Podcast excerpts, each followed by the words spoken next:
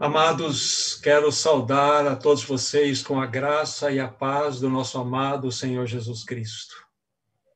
Gostaria de dizer aos meus queridos irmãos que esta mensagem é uma mensagem de cunho pastoral. Na realidade, ela tem a finalidade de apacentar, de cuidar de corações que estão aflitos, corações que estão temerosos, em especial nesse momento em que nós todos estamos vivendo. Tantos desafios há diante de nós. Então, a finalidade desse tempo, junto aos meus irmãos, é de trazer uma palavra pastoral, uma palavra que possa trazer consolo a todos nós nesse momento. Como todos sabemos, o título principal desse encontro é Deus tem um plano para a sua vida. Irmãos e irmãs, o povo de Deus, a igreja do Senhor, ela não está entregue, ou o povo de Deus não está entregue ao aleatório. O povo de Deus, a igreja do Senhor, ela não está sujeita a um tipo de um Deus chamado sorte, um Deus chamado destino, de forma alguma. Sabe, bem particularmente dizendo, quando o Senhor te regenerou, ele pagou um elevadíssimo preço por você. Ele deu a sua vida naquela cruz para que ele pudesse resgatá-lo, em especial de você mesmo. E é maravilhoso nós sabemos disso, sabe por quê? Porque esse mesmo Senhor que fez essa obra tão maravilhosa por você naquela cruz, ele prometeu a você que Ele estaria contigo, com você todos os dias, até a consumação dos séculos. Isso não é maravilhoso? É extremamente maravilhoso.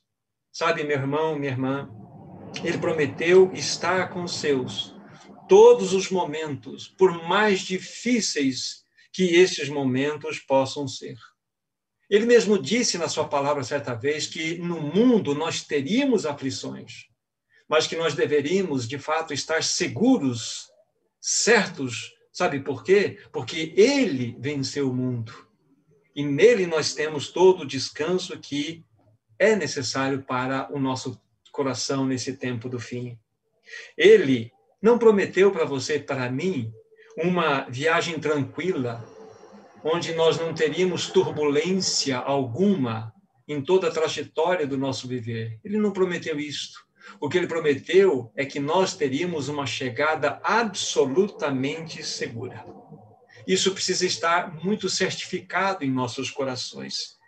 Seguros em nossos corações, todas essas verdades precisam estar.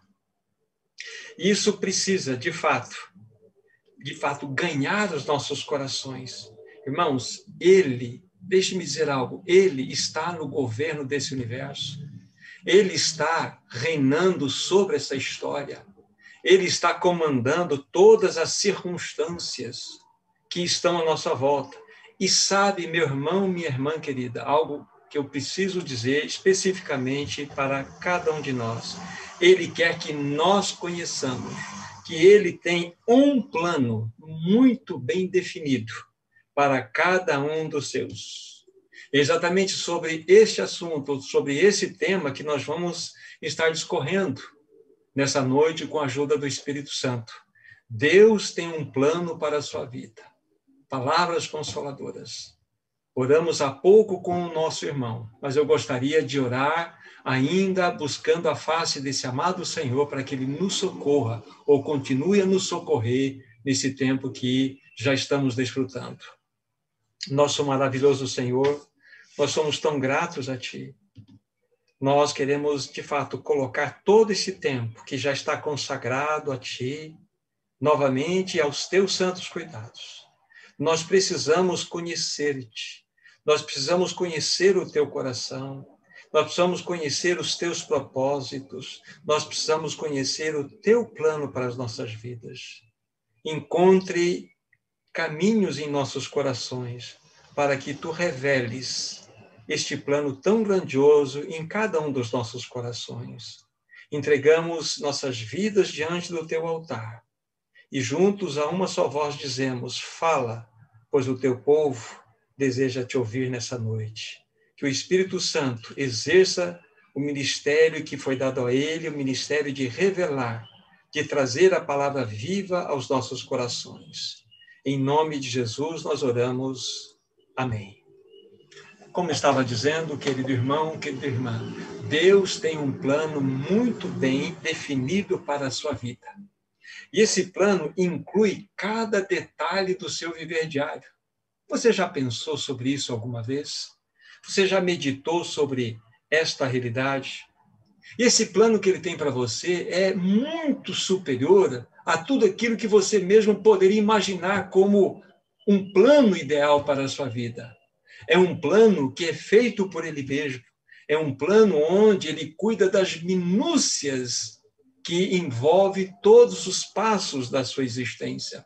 Isso deve gerar conforto ao nosso coração, em especial como falamos na introdução, em especial nesse tempo em que vivemos, tempos difíceis, diz a palavra de Deus, ou trabalhosos, ou mesmo em outra versão, tempos furiosos, tempos selvagens.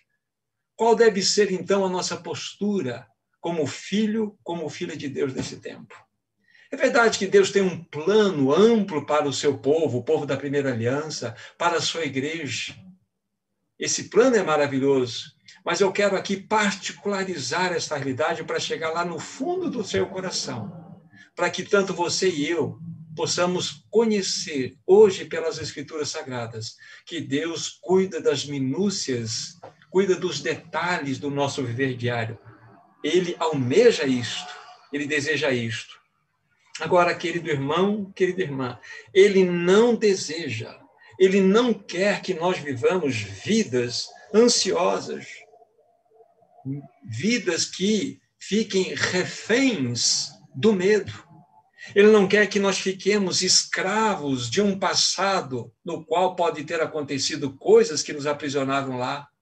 Mas ele também não quer que nós fiquemos temerosos com, com realidade ao futuro que está diante de nós, qual o tipo de governo que nós teremos à nossa frente. Estas coisas não devem, de fato, gerenciar a nossa vida, não devem governar os nossos passos. Sabe por quê? Porque Deus tem um plano para você. É um plano muito bem claro, muito bem definido. Ele não deseja, como estava há pouco dizendo, que vivamos vidas medrosas ou ansiosas. Ele não quer que vivamos de modo miserável. Talvez você possa pensar essa expressão viver de modo miserável é apenas uma expressão pegada ao ar. Mas eu a coloquei aqui com um propósito. O que é viver uma vida miserável? É viver uma vida centrada em si mesmo é viver uma vida na qual você depende de você mesmo para guiar os teus passos. Ou seja, é uma vida onde você está desenhando o próprio plano da sua existência. O Senhor não quer isto para nós. Isto representa uma vida miserável. Amado irmão, amada irmã, quando nós não conhecemos quando nós não temos noção é, do seu plano maravilhoso, daquele que ele tem para nós, do seu propósito, ou estamos fora dele, o que acontece? Nós nos tornamos pessoas. Aí vou colocar alguns adjetivos aqui. Nós nos tornamos pessoas muitas vezes depressivas, ou nos tornamos pessoas amargas, pessoas reclamonas, pessoas que não têm paz, constantemente vivemos perturbados pelas situações que envolvem a nossa realidade diária. Nos tornamos pessoas cobradoras. Então, as mínimas coisas que acontecem na labuta diária da nossa jornada tiram-nos da paz, tiram-nos do sério, afetam o nosso humor. Por quê? Porque, na realidade, nós estamos é, é, desta forma, buscar aí a, o quê? a ser aquele que governa a nossa vida. Ou seja, nós estamos sendo o centro de nós mesmos. Nós precisamos entender que o Senhor tem um plano maravilhoso e o plano dele, o plano dele começa em nos colocar fora do centro da nossa própria existência. Aí está o nosso maior problema. Querido irmão, querida irmã, nós não precisamos viver dessa forma. Nós não precisamos viver dessa forma terrível, onde nós mesmos, como centro da nossa existência, vamos promover todas as coisas negativas que eu apresentei aqui. Nosso humor ele é medido, a temperatura dele é medido conforme as coisas vão acontecendo, assim como nós desejamos. Se está tudo de acordo como nós planejamos, temos um sorriso na face. Se algo acontece de modo diferente, nós fechamos o nosso senho. Significa que nós estamos orientando por nós mesmos, orientando a nossa vida por nós mesmos. Isso não pode ser assim. O Senhor deseja, amado irmão, amada irmã, que nós desfrutemos das bênçãos do alto. Ele deseja que nós gozemos da sua presença. Então, a primeira citação, a primeira citação que eu gostaria de dizer ainda nesse nessa introdução geral que eu estou fazendo para com os meus irmãos é Salmo de número 16, versículo 11. Salmo de número 16, versículo 11. Este é um salmo que ele é conhecido como salmo messiânico. Mas aqui nós temos nessa, nessa leitura que vamos fazer no versículo 11, é na realidade um princípio, é um fundamento da palavra de Deus. E nós podemos sim desfrutar dessa realidade. Então vejamos, Salmo 16, versículo 11. Tu me farás ver os caminhos da vida. Na tua presença a plenitude de alegria na tua destra delícias perpetuamente. Irmãos e irmãs, nós devemos olhar para texto como este que acabamos de ler e outros tantos e, de fato, fazer perguntas: o que significa toda essa realidade? Vocês viram a força desse texto? Tu me farás ver os caminhos da vida e na tua presença a plenitude de alegria, na tua destra delícias perpetuamente. É um texto maravilhoso que desafia nossos corações. Será esse tipo de vida que nós estamos experimentando? Ou nós, nosso viver, ele é como uma montanha russa? Ora, quando ela, o carrinho está subindo, eu estou bem, quando o carrinho está subindo, eu estou mal, e assim nós vamos vivendo a nossa existência como num carrinho de montanha russa? Querido irmão, querida irmã, nós não podemos ser dirigidos dessa forma. Isto significa, quando acontece esta realidade, que nós não estamos desfrutando do plano de Deus para a nossa existência diária. Deus tem um plano para você, minha irmã, minha irmã, meu, meu irmão. E Ele deseja que nós conheçamos este plano. E o que nós iremos fazer nessa noite, a partir desse momento? Qual é o propósito, qual é a direção que estarei dando aos meus irmãos? Eu quero apresentar para vocês três chaves de ouro.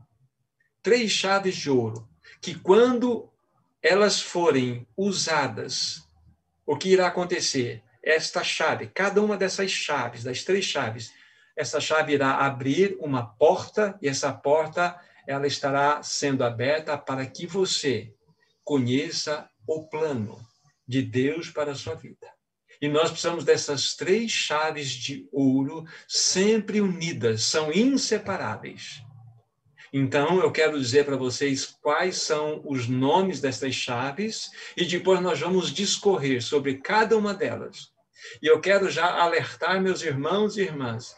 Esta é uma realidade que deve ser vivida de modo muito prático, de modo muito palpável.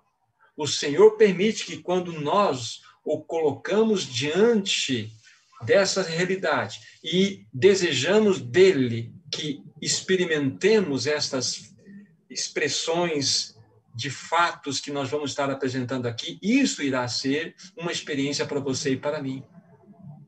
Então, o nome das três chaves. O primeiro, a primeira delas, confiança. A segunda chave, conhecimento. E a terceira chave, meditação. A meditação aqui especificamente na palavra. Então, confiança, conhecimento e meditação. Então, vamos pegar a primeira passagem das Escrituras Sagradas para pegarmos a primeira chave e pensarmos um pouquinho sobre ela, porque o Senhor nos mostrando com a ajuda do Espírito, como utilizar essa chave, nós estaremos abrindo portas para conhecer o plano dele para a nossa vida pessoal, para a nossa vida diária. O texto é Provérbios capítulo 3. Bem pertinho de nós estamos a partir do salmo que acabamos de ler, Provérbios 3. E nós vamos ler aqui versículos 5 e 6. Provérbios 3, 5 e 6. Tenho certeza, se não todos, a grande maioria dos meus irmãos já meditaram sobre essa porção. Diz assim a palavra do Senhor: Confia no Senhor de todo o teu coração e não te estribes no teu próprio entendimento.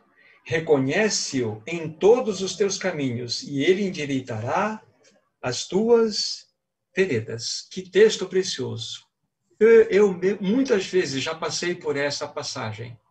Com certeza você também. É um texto maravilhoso. Lembre-se, é a primeira chave, a confiança. E a palavra de Deus está muito clara, exposta para nós aqui. Confia no Senhor de todo o coração.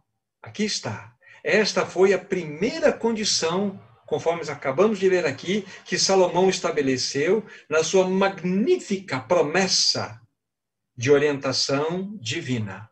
É confiarmos no Senhor de todo o nosso coração.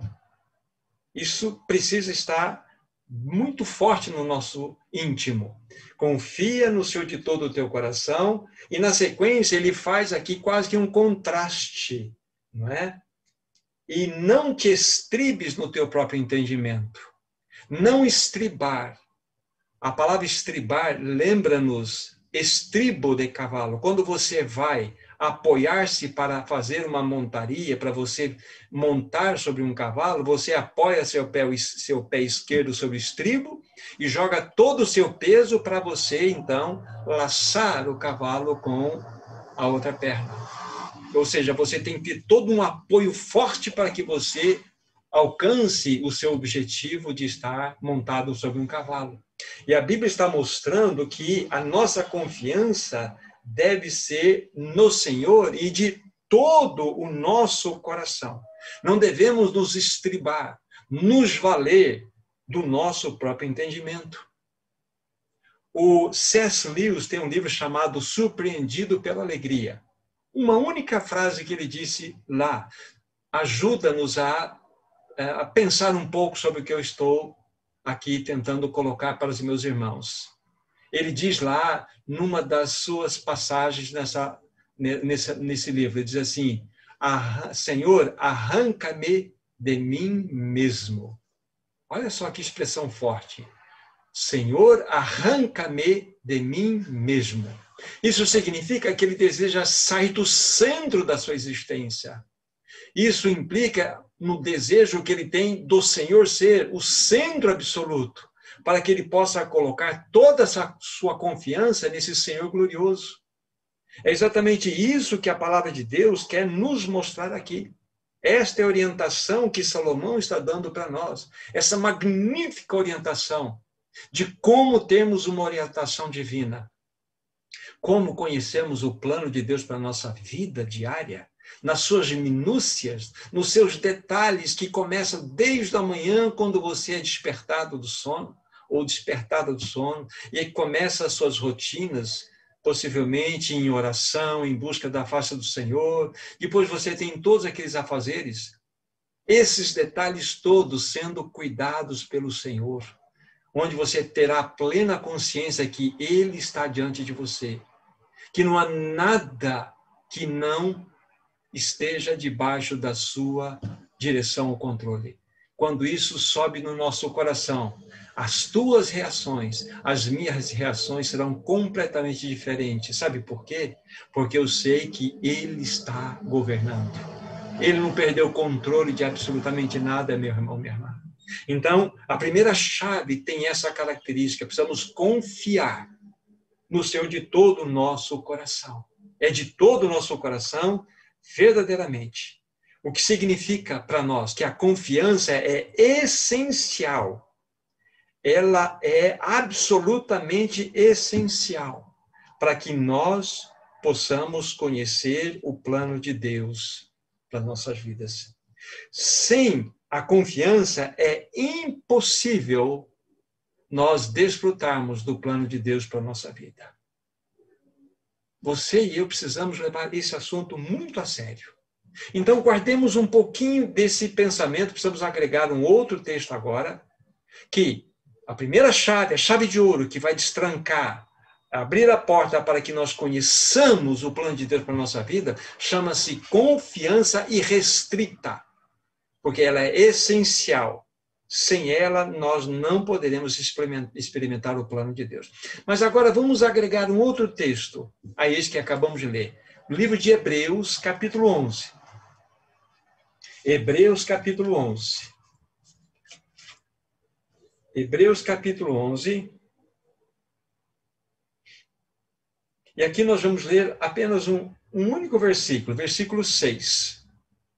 De fato, sem fé é impossível agradar a Deus, porque é necessário que aquele que se aproxima de Deus creia que ele existe e que se torna galardoador dos que o buscam. Texto que você e eu, por muitas e muitas vezes, já passamos por ele. Uma pergunta que eu faço: por que será que né, o Espírito Santo, ao inspirar o autor dessa carta para colocar essas palavras aqui, ele simplesmente não disse estas palavras iniciais? De fato, sem fé é impossível agradar a Deus, ponto. Nós já teríamos aqui realmente uma grande verdade diante dos nossos olhos. Com um grande desafio para nós. Mas não há um ponto aqui, é uma vírgula Porquanto é necessário que aqueles que se aproximem ou se aproximam de Deus creia que ele exista. Olha só. Então isso agrega-nos algo muito importante no que tange a nossa confiança. Sem fé é impossível, sem confiar em Deus é impossível agradarmos a ele. Mas para que nós possamos de fato confiar para que nós possamos colocar a nossa fé completamente nele, se faz necessário, diz aqui, cremos que ele existe.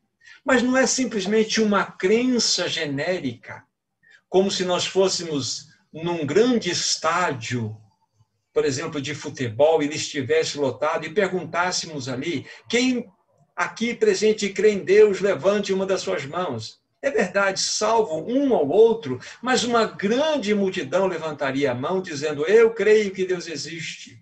Mas não é esse tipo de fé, não é esse tipo de crença que o Espírito Santo está apontando-nos para nós aqui. É algo muito mais profundo do que isto. É necessário para que nós possamos depositar a nossa fé, a nossa confiança no Senhor, para conhecermos o seu plano para nós é necessário conhecê-lo. Conhecer a este Senhor a quem estamos depositando a nossa confiança. Vocês percebem que eu já estou introduzindo a segunda chave de ouro para abrir a porta para que conheçamos o plano dele para a nossa vida, plano de minúcias diárias. Então, só a confiança, ela tem o seu valor, mas é impossível nós confiarmos de modo restrito em Deus se nós não o conhecermos. É por isso que nós agregamos o texto que acabamos de ver de Hebreus 11, versículo 6. Se nós não conhecermos a Deus, nós não poderemos confiar nele. Então eu já lanço aqui, a partir de agora, a necessidade de termos uma segunda chave de ouro para que esta chave também destranque uma outra porta e assim possamos acessar o quê? Aqueles caminhos através dos quais iremos conhecer o plano de Deus para a nossa vida pessoal. Plano que cuida dos detalhes de um viver diário. Preciso agregar um outro texto e vocês vão compreender por que, que precisamos ler esse texto juntos. Salmo de número 9, versículo 10 nós vamos encontrar as duas chaves unidas em um mesmo texto. Salmo de número 9, versículo 10. Olha que texto completo que apresenta-nos de modo claro, inconfundível, as duas chaves de ouro que estamos aqui apresentando para os irmãos. Vou ler o texto, versículo 10. Em ti, pois, confiam os que conhecem o teu nome, porque tu, Senhor, não desampara ou desamparas os que te buscam. Veja a primeira parte do texto. Em ti, pois, confiam os que conhecem o teu nome. Perceberam as duas chaves de ouro juntas aqui? Em ti, pois, confiam os que conhecem. Vocês perceberam a necessidade do conhecimento de, desse Deus Todo-Poderoso para que possamos exercer fé nele? Então, porque muitas vezes nós dizemos, nós cremos em Deus, eu creio no Senhor, e vivemos vidas tão atabalhoadas, tão inseguras, tão inquietas, tão ansiosas, tão perturbadas, onde nós buscamos o, o controle das coisas por nós mesmos. Sabe por quê? Porque nós não temos conhecido ao Deus a quem professamos crer. É verdade que um dia nós tivemos uma experiência profunda com Ele, através de Cristo Jesus. Uma experiência profunda no que tange a nosso novo nascimento. Mas agora nós precisamos andar com Ele. E para que nós possamos andar com Ele, precisamos conhecê-lo. E uma vez que iremos conhecê-lo, nós vamos poder depositar a nossa fé irrestrita, completamente diante dele. E nós vamos o quê? Colher a realidade. Vamos começar a discernir qual é o plano que ele tem para a nossa vida diária. Isso vai fazer com que você, quando você se recolher para o teu sono, você vai colocar a cabeça no travesseiro e vai fazer o quê? Você vai dormir. Porque o teu Deus está controlando o universo. O teu Deus está controlando a circunstância e o teu Deus está controlando o teu amanhã. O teu Deus está controlando você. É assim que deve ser com os filhos de Deus. Então, por isso que eu fui tocado no meu coração tenho partilhado essa, essa verdade com alguns poucos irmãos. E eu entendi da parte do Senhor que a igreja em Minas Gerais precisa ouvir essa palavra de apacentar, que é o próprio Senhor Jesus cuidando dos nossos corações. E nada mais profundo, nada mais real e consolador do que está falando desta mensagem de que Deus tem um plano para a sua vida, Descanse, meu irmão, descanse, minha irmã. Ele não perdeu o controle de nada. Ele só quer ajustar a sua vida. Confia no Senhor de todo o teu coração, conforme nós lemos, né? E não te estribes no teu próprio entendimento. Reconhece-o em todos os teus caminhos. Olha o final do texto que nós lemos lá, e ele endireitará as tuas veredas. Se ele vai endireitar, é porque nós estamos trilhando a nossa própria vereda, estamos determinando a nossa própria vida, o nosso próprio plano está sendo elaborado, estamos fora do plano de Deus. Então ele quer que essas veredas sejam endireitadas. Para tanto, confia no Senhor. Mas para você confiar no Senhor, você precisa conhecê-lo na sua intimidade. A confiança, meu amado irmão, minha amada irmã, requer necessariamente o conhecimento do Senhor. Confiar em Deus, meu irmão, minha irmã, não é dar um pulo no escuro. Ah, eu confio, eu dou um salto no escuro, isso é confiança. Isso não é confiança. A confiança, do ponto de vista da Bíblia, nasce do conhecimento de Deus e do seu poder. A fé nasce a partir do conhecimento de Deus e da sua grandeza. Então, conhecimento tem essa realidade que nos traz ao mundo da fé. Ah, eu tenho fé, eu creio no escuro. Não é assim. Você crê em algo real porque você conhece aquele que prometeu. Isso é maravilhoso. Isso é extremamente maravilhoso. Então, nós estamos falando das duas primeiras chaves: a confiança e o conhecimento. Para confiar no Senhor de todo o coração, nós precisamos conhecê-lo. Em ti, pois, confiam os que conhecem o teu nome. Esse é o ponto, é o grande desafio que você e eu temos. Agora, o que nós vamos fazer? Nós vamos pegar o exemplo do povo da primeira aliança. Nós vamos pegar esse exemplo desse povo, um povo, na realidade, que, infelizmente, por não conhecer a Deus, ao Deus da aliança, é um povo que não pôde confiar. E nós vamos ver qual foi o resultado disto. O texto está no livro de Números. Números, quarto livro da Bíblia. Números, no capítulo 13. Números 13.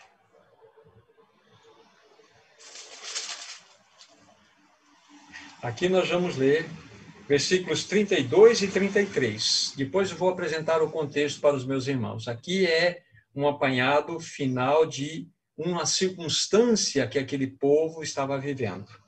Versículos 32 e 33.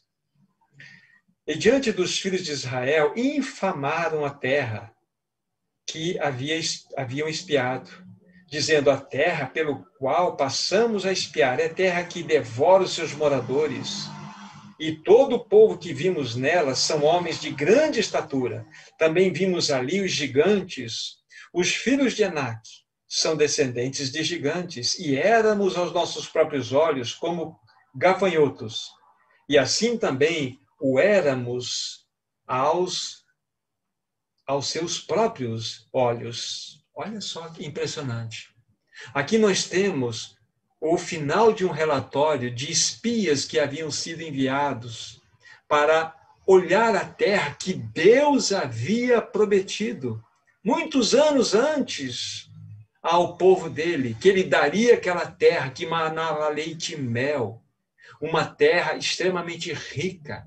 Deus havia prometido esta verdade. Deus, em outras palavras, tinha um plano para o seu povo. Era um plano que vislumbrava uma promessa, uma dádiva, que é eles saírem, todos aqueles que compunham o povo saírem do Egito e irem em direção a Canaã e se apropriarem daquela, daquela promessa, daquela terra que Deus havia dado àquele povo. Mas quando eles chegaram na fronteira, fronteira de Cádiz Barneia, então espias foram enviados, um representando a cada tribo, doze espias. E dez desses espias deram esse relatório aqui. Um relatório completamente negativo. Eles não olharam para a promessa de Deus. Eles não olharam para o que o Senhor havia dado para eles em promessa. Eles não confiaram em Deus. Por que, que não confiaram em Deus? Porque eles não conheciam o Deus da aliança. E é verdade, eles viram com seus próprios olhos vários e vários milagres que aconteceram. Não só quando eles estavam no Egito, quando Deus enviou aquelas dez pragas que foram miraculosas, e eles ficaram completamente protegidos na terra de Gósen. Eles viram o grande milagre do Mar Vermelho sendo aberto. Eles viram, presenciaram, mas estas realidades não, é, é, é, não os motivaram a conhecer aquele Deus que fazia tantos milagres.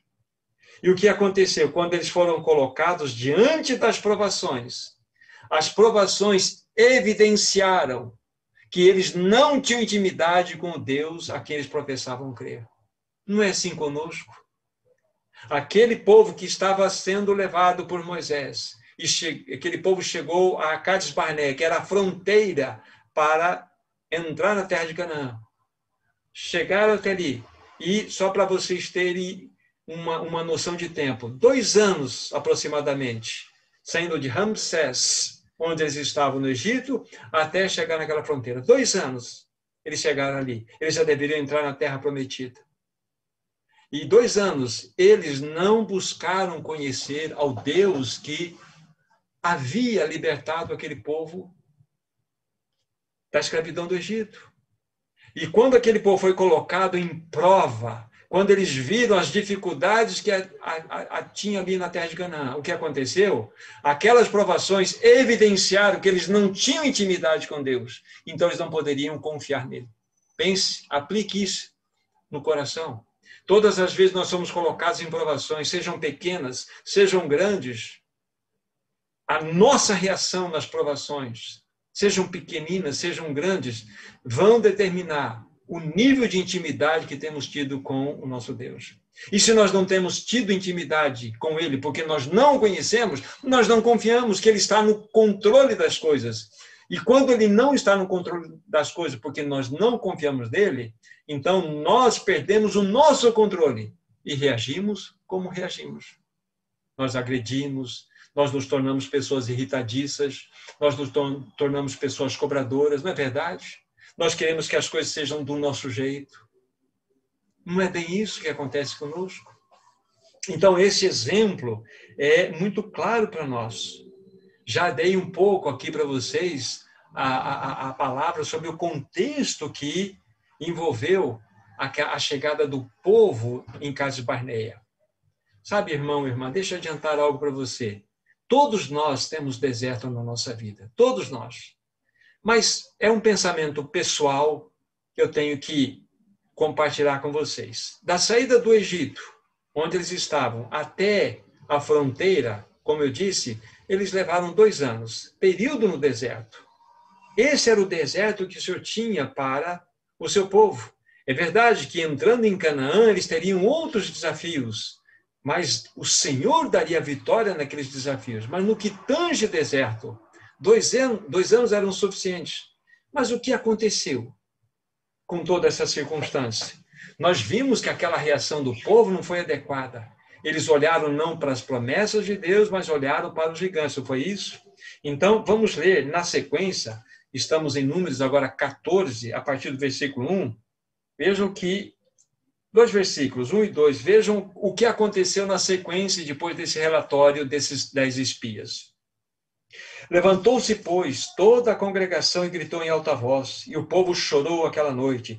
Todos os filhos de Israel murmuraram contra Moisés e contra Arão, e toda a congregação lhes disse: Tomara tivéssemos morrido na terra do Egito, ou mesmo nesse deserto. E por aí vai. Vocês perceberam? Vocês perceberam qual foi a reação desse povo? Sabe por quê? Eles não estavam desfrutando do plano de Deus para a vida deles como povo. Lógico, e isso envolve as particularidades na, na, vida de cada um deles. Isso envolve a nós.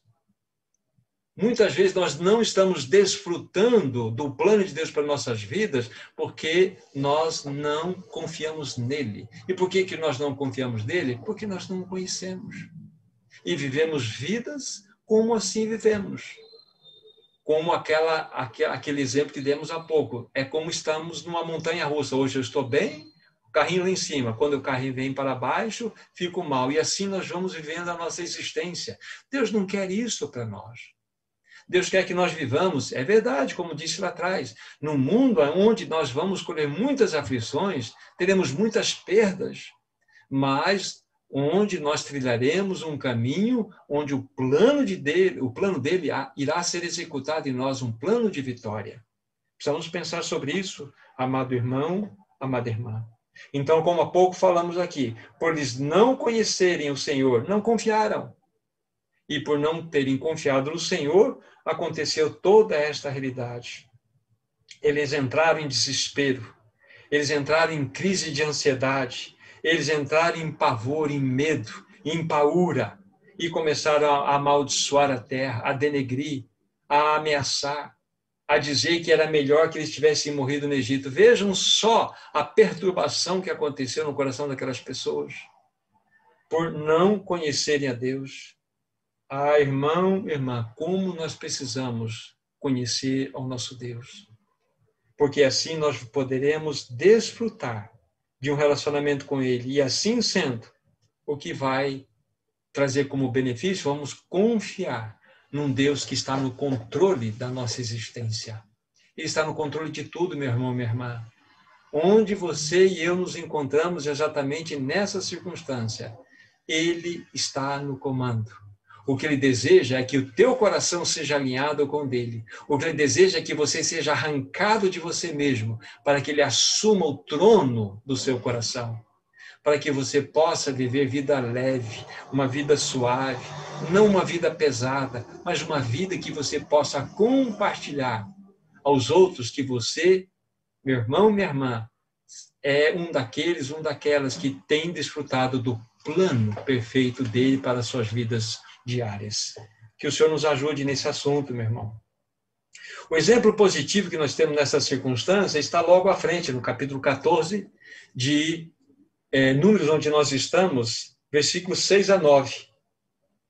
E Josué, filho de Num, e Caleb, filho de Jefoné, dentre os que espiaram a terra, rasgaram suas vestes e falaram a toda a congregação dos filhos de Israel, dizendo: A terra pela qual nós passamos a possuir e espiar é muitíssimo boa. Se o Senhor se agradar de nós, então nos fará entrar nessa terra e nolo dará, terra que emana leite e mel. Tão somente não sejais rebeldes contra o Senhor, não temais o povo dessa terra, porquanto como pão o podemos devorar. Retirou-se deles o seu amparo, o Senhor é conosco, não os temais. Que promessa, meu irmão, minha irmã, que promessa nós temos diante de nós. Vejam só Josué e Caleb, os dois espias que criam na promessa que Deus havia feito. Criam por quê? Porque eles conheciam aquele que prometeu. Então eles podiam dizer essas palavras de maneira tão forte. E assim conosco também, meu irmão, minha irmã. Mas nós sabemos que o resultado, a partir dos outros dez espias e depois toda a congregação, foi resultado completamente de convulsão em toda aquela nação. E o que aconteceu? Deus então estabeleceu um juízo com, com, com aquela nação, sobre aquela nação. Eles já tinham peregrinado dois anos no deserto. E Deus, então, os puniu com mais 38 anos de peregrinação naquele deserto, somando tudo 40 anos de peregrinação. Querido irmão, querida irmã, dois anos seriam suficientes. Dois anos de tribulação, de, de, de trabalho em nossas vidas eu não estou nem pensando aqui nem na literalidade, mas naquele tempo que Deus tem para nós é suficiente para sermos tratados, para que nós possamos crescer, avançar espiritualmente. Há muitos cristãos que continuam no deserto, estão aí completando os 40 anos de jornada no deserto e não cresceram espiritualmente. Pessoas que não conseguem desfrutar do plano de Deus por quê? Porque estão olhando para si mesmas, estão olhando para as circunstâncias, são dirigidas por outras pessoas, são dirigidas pelo seu próprio ego caído. Querido irmão, querida irmã, não deve acontecer isso com você nem comigo. Devemos ser arrancados de nós mesmos para que Ele assuma. Porque enquanto nós estivermos no centro da nossa existência, como lá atrás eu disse, nós vamos viver vida miserável. Vida miserável significa eu estou no comando, eu traço o plano da minha própria vida. É isso que acontece. Mas o Senhor não deseja isso nem para você, nem para mim. Ele deseja que nós avancemos, querido irmão, querida irmã. Que nós possamos ser ajudados nesse assunto. Que nós não entremos pelo mesmo caminho que o povo da primeira aliança entrou, de forma alguma. Que nós possamos ter ouvidos sensíveis ao Senhor que nós possamos de fato ter percepção no nosso coração e ouvir dele: Eu estou no trono, eu estou no comando, renda-se às circunstâncias. Ele promove isto em nossas vidas. Sabe, irmão, deixa eu dizer uma frase que tem me acompanhado há muitos anos. Não sei, um irmão disse lá em anos passados, eu guardei, não sei se eu vou ser fiel a ela toda aqui, mas é uma frase que diz o seguinte: todo tipo de reação que nós temos diante de qualquer circunstância que nós estamos enfrentando vai evidenciar o nível de intimidade que temos tido com o Senhor. Em outras palavras, as reações que nós temos diante de qualquer circunstância que chega a nós evidencia com clareza o nível de intimidade que eu tenho com o Senhor.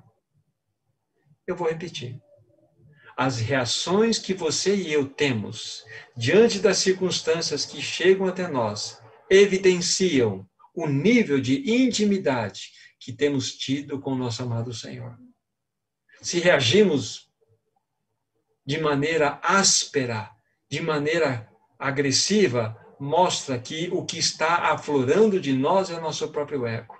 Mas se nós estivermos com uh, o desfrute do plano dele para a nossa vida, então as circunstâncias que chegam a nós vão fazer com que nós tenhamos uma reação na conformidade da intimidade que temos tido com ele em intimidade. Qual intimidade que você tem tido com teu amado Senhor? Como que você tem reagido diante dos teus irmãos, diante das tuas irmãs, diante da sua família? Eu, como pai, diante dos meus filhos, diante da minha esposa, ela para com os filhos, para com, com, com comigo, e assim vale para cada um de nós. Como tem sido o meu relacionamento com o meu irmão? Como que eu tenho reagido diante do meu irmão? Tudo isso conta, queridos. Tudo isso conta. É importante que quando nós, de fato, estamos desfrutando dessa, desse, desse conhecimento do Senhor e confiança nele, é importante sabermos que essas duas chaves estão fazendo com que adentremos naquela realidade, num plano maravilhoso dele para a nossa vida. O plano dele é melhor. O plano dele é perfeito. O plano dele é infalível. O plano dele é certeiro. Renda-se ao plano dele, meu irmão, minha irmã mas nós precisamos avançar um pouco mais, porque falamos das duas chaves. Eu preciso completar o nosso encontro dessa noite, mostrando para vocês qual é a importância da terceira chave. Vocês se lembram que o nome dela é meditação. Meditação, e eu até agreguei lá, é meditar na palavra de Deus. Sabe, irmão, como que eu posso confiar se eu não conheço alguém que vou depositar a minha fé? E como que eu posso conhecer esse alguém se eu não tenho um caminho para conhecê-lo? Então, qual é o caminho para você conhecer a Deus? Para você conhecer o teu Senhor, a que você tanto, tanto ama? A palavra de Deus. Não basta ler, não basta se encher de informação da palavra de Deus. Você precisa meditar. Por isso que essa chave tem um nome, não é só ler as escrituras é meditar nas Escrituras. Porque na medida em que você e eu meditamos nas Escrituras Sagradas, vamos tocar o autor desta palavra. Vamos tocar a mente daqueles que escreveu, daquele que escreveu essa palavra. E isso vai fazer toda a diferença no conhecimento desse amado Senhor. Não é maravilhoso isto? Pega, por favor, a sua Bíblia, abra no Salmo de número 1 vocês perceberam que os textos são todos eles conhecidos, mas que nós precisamos alinhá-los e, diante do Senhor, colocar nossas vidas para que isso se torne uma prática na nossa jornada. Salmo de número 1, e vamos ler aqui o versículo 2. Antes está falando da bem-aventurança do homem, da bem-aventurança é do homem que não anda no conselho dos ímpios, que não se detém no caminho dos pecadores, não se assenta na roda dos escarnecedores, mas esse bem-aventurado tem o seu prazer na lei do Senhor e na sua lei medita de dia e de noite. Aí está. Quanto tempo eu tenho reservado na meditação da palavra? não é, como estava há pouco dizendo, nos encher apenas de informação. É importantíssimo a leitura sequencial. E nós precisamos ler a Bíblia muitas e muitas vezes, de capa a capa. Mas nós precisamos reservar tempo para meditar especificamente em assuntos das Escrituras Sagradas. Porque através da meditação, através da palavra de Deus, que nós vamos conhecê-lo. E se nós o conhecermos, de maneira adequada, vamos colocar a nossa confiança nele. Percebe? Então é muito importante, querido irmão, querida irmã, este assunto da meditação da palavra de Deus. Tem um texto bem próximo aqui, voltando à sua Bíblia, no livro de Josué, no capítulo 1. Josué, o sexto livro da Bíblia. Josué, no capítulo 1. O versículo 8 apenas é suficiente para nós. Veja a recomendação das Escrituras Sagradas, que vale para nós. Não cesses, diz aqui a palavra de Deus, versículo 8. Não cesses de falar desse livro da lei, Antes, medita nele dia e noite, para que tenhas cuidado de fazer segundo tudo quanto nele está escrito. Então farás prosperar o teu caminho e serás bem-sucedido. Olha que orientação maravilhosa das Escrituras Sagradas. Não cesses de falar.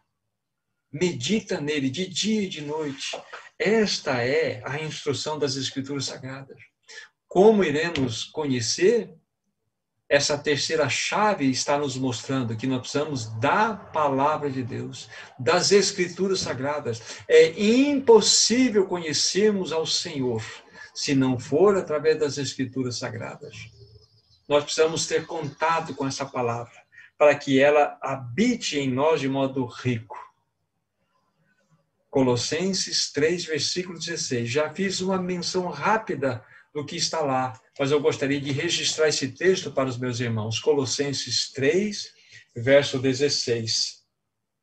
Vejam que, na perspectiva do apóstolo Paulo, ele está aqui encorajando os irmãos daquela igreja em Colossos. E isso vale para todos nós, vale para toda a igreja, vale para nós individualmente.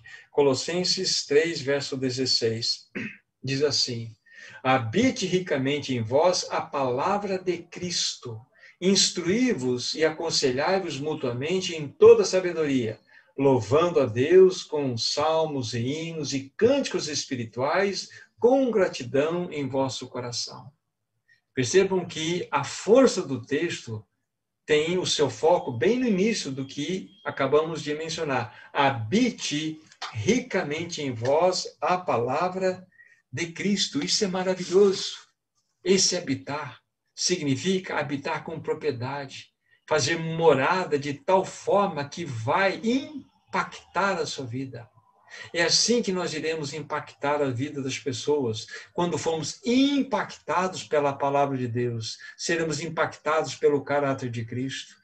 Teremos a nossa confiança no Senhor, desfrutaremos do plano pessoal dele para a nossa vida e impacta, impactaremos lá fora. Mas por que, que você é uma pessoa tão confiante assim? Como que você pode viver tão tranquilo em meio a, a circunstância como esta? Aí você vai poder testemunhar que o Deus que você crê é o Deus Todo-Poderoso, o Deus a quem você busca, o Deus a quem você diz que conhece. É o Deus, como falamos na última reunião, quando falamos aqui sobre a inutilidade da ansiedade. É um Deus que, na realidade, tem a medida de toda a água do planeta na concha da sua mão. O Deus que você confia, o Deus que você tem conhecido, você vai poder dizer, é um Deus que mede os céus a palmos. É um Deus que considera todas as nações desse planeta Terra como um pingo que cai de um balde. Este é o Deus Todo-Poderoso que você conhece e que você confia e que você deve propagar. É este Deus que tem um plano perfeito para você, que não esqueceu dos detalhes que são necessários da sua existência diária. Nenhum detalhe passou desapercebido.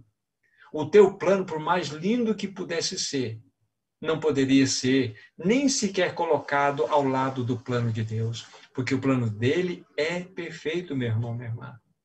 Então, as três chaves que apresentamos aqui, nós precisamos ter confiança, nós precisamos conhecer e nós precisamos meditar na palavra de Deus. Mas vocês perceberam aqui que agora nós precisamos para experimentar o plano de Deus, subir a escadaria de modo contrário, porque é impossível nós, nós confiarmos se não conhecermos, e nós não podemos conhecer se nós não meditarmos na palavra. Então, nos devemos nos encher da palavra para conhecermos, e então confiaremos. Aqui está, ou estão, as três chaves de ouro que destrancarão essas portas para nós e nós poderemos acessar ao coração do nosso Senhor. E Ele vai poder desenhar o seu plano perfeito em nossas vidas. Isso é maravilhoso demais, querido irmão, querida irmã. Para irmos caminhando para a conclusão do nosso tempo, eu gostaria ainda de voltar em um exemplo das Escrituras Sagradas. Nós há pouco falamos da história do povo de Israel, ali na fronteira em Cádiz Barneia para entrar em Canaã. Nós vamos voltar dois anos atrás aproximadamente, quando o povo estava naquela iminência da saída do Egito. E novamente nós vamos encontrar aqui um povo endurecido, um povo que não confiava, um povo que não conhecia o seu Deus. E nós vamos fazer um paralelo na postura que Moisés teve diante de toda aquela incredulidade. O livro é Êxodo. Livro de Êxodo, capítulo 14, segundo livro da Bíblia. Êxodo, capítulo 14. E aqui nós vamos ler do versículo 12 a 14. Então, qual é o contexto aqui? O povo de Deus já havia, então, saído daquele jugo né, do Egito, estava já indo em direção a Canaã, então eles chegaram de frente ao Mar Vermelho. E acontece toda essa situação que nós vamos relatar agora. Êxodo 14, versículo 12 em diante. Não é isso o que te dissemos no Egito, né? O povo está dizendo aqui: Deixa-nos para que sirvamos os egípcios, pois melhor nos fora servir os egípcios do que morrermos no deserto. Agora, olha o contraste. Moisés, porém, respondeu ao povo: Não temais, aquietai-vos e vede o livramento do Senhor, que hoje vos fará, porque os egípcios que hoje vedes, nunca mais os tornareis a ver. O Senhor pelejará por vós e vós vos calareis. Quando nós colocamos a fala do povo de Israel, uma fala completamente incrédula, uma fala completamente desesperançosa, ela procede de um coração, de um coração de um povo que não confiava no Deus da promessa. Deus havia prometido para esse povo, antes mesmo dessa jornada iniciar, que Canaã seria uma, uma terra que emanaria leite e mel e que era um presente de Deus para aquela nação. Mas o povo não podia confiar, por quê? Porque o povo não conhecia. Agora, quando nós olhamos para Moisés, Moisés, então, naquela postura, diz: Não temais, aquietai-vos. E é impressionante aquele povo então estava muito próximo de ver o grande milagre que aconteceu, que foi a abertura, né, a passagem do povo por todo aquele mar. Mas aqui nós temos esse contraste. Isso sempre será na nossa existência. Meu irmão, minha irmã, nós estamos junto do povo de Israel ou nós estamos junto de Moisés? Em qual dessa realidade nós nos encontramos? Querido irmão, querido irmã, nós podemos estar dentro desses que fazem parte do time de Moisés, porque Moisés era um homem que conhecia o seu Deus. Moisés era um homem que confiava no seu Deus. Moisés um homem que conhecia o plano de Deus para a sua vida e para a vida de todo aquele povo. Então, se nós desejamos uma vida que realmente vá testemunhar lá fora. Nós precisamos conhecer o plano dele para a nossa existência. E como disse lá atrás, é um plano muito bem específico, que cuida das minúcias, que cuida dos detalhes diários da sua vida. Por mais simples que você possa agora levantar como um pensamento, Deus se preocupa com esse detalhe para você. Ele cuida. Então, meu irmão, minha irmã, é tempo de nós, de fato, nos alimentarmos da palavra do Senhor, desenvolvermos um relacionamento de intimidade com Ele, para que nós possamos confiar nesse Senhor maravilhoso. E estas três chaves de ouro, quando aplicadas, elas destrancam essas portas e você e eu começaremos a desfrutar de um plano glorioso. Querido irmão, querida irmã, lá atrás eu disse, nós não estamos no aleatório não é um Deus sorte, é um Deus destino que dirige a nossa existência. Há um Deus todo-poderoso que governa esse universo, que está cuidando de você. Ele pagou um altíssimo preço por você, para que ele deixasse você andar sozinho por aí. Ele pagou um altíssimo preço por você, para que ele entregasse você ao aleatório. Não, meu irmão, ele prometeu: Eis que estou contigo todos os dias da minha vida, até a consumação dos séculos. E há tantas outras passagens, meu irmão, minha irmã, sobre isso. Não é necessário que nós façamos as leituras aqui. O fato é que o apelo que o Senhor faz aos nossos corações é que nós, de fato, confiemos nesse Senhor, que nós confiemos nele de todo o nosso coração, que nós possamos conhecê-lo na intimidade do nosso mais profundo ser e que nós possamos nos debruçar diante da palavra, não só para ler, mas para meditar nessa palavra, para que nós possamos encontrar, de fato, refúgio para o nosso coração. Sabe, irmão, irmã, eu quero concluir então mostrando mais uma passagem que nos mostra a importância da meditação das Escrituras Sagradas. E essa passagem encontra-se no livro de 2 Timóteo. 2 Timóteo, capítulo 3, versículo 16. Como estava dizendo aos meus irmãos, há tantas outras passagens que podem ser lidas, mas estas são aquelas que estão muito conhecidas no nosso coração, e é delas que eu quero me servir agora. 2 Timóteo 3,16. Toda Escritura é inspirada por Deus e útil para o ensino, para a repreensão, para a correção, para a educação na justiça. Deixa eu ler o 17, que ele vai nos complementar. A fim de que todo homem de Deus seja perfeito e perfeitamente habilitado para toda boa obra para que você e eu sejamos perfeitos e perfeitamente habilitados para toda boa obra, se faz necessário conhecermos o plano de Deus. Irmão, irmã, nós não podemos dormir essa noite sem não, se não, não, não nos rendermos completamente a Ele. Para Senhor, arranca-me de mim mesmo. Assuma o manche da minha vida. Assuma, de fato, aí a direção da minha vida. Governa-me eu quero, Senhor, que o teu plano seja executado na minha vida. Eu quero ser uma testemunha viva lá fora de que tu estás executando o teu plano de amor em mim. Querido irmão, querida irmã, que o Senhor nos ajude, que o Senhor verdadeiramente ele possa ganhar o nosso coração. Fecho dizendo a respeito das três chaves de ouro. Confia no Senhor. Conheça o Senhor. Alimente-se da palavra uma vez que você se alimentou, você vai conhecer e você vai confiar. E então você e eu desfrutaremos do plano perfeito de Deus nos detalhes, nas minúcias. Coloque isso em verdadeira prática, meu irmão, minha irmã. Isso não é teoria, isso é prática. E você experimentará, terá gozo no seu coração de um Deus que cuida dos fios de cabelo da sua cabeça de um Deus que cuida dos batimentos cardíacos que você tem. Um Deus que te ama, um Deus que verdadeiramente é apaixonado por você. Que Ele nos ajude, que Ele nos socorra. Vamos orar. Maravilhoso Senhor, nós te damos muitas graças. Nossos corações verdadeiramente se alegram e ficam consolados, pois sabemos que tu tens um plano perfeito para cada um de nós. Agora, querido Senhor, pedimos perdão, pois muitas vezes queremos que o nosso plano seja executado. Pedimos perdão por isso e desejamos que o teu plano, que é perfeito, seja realmente executado em nossas vidas. Dá-nos graça para amarmos a tua palavra, para meditarmos nela.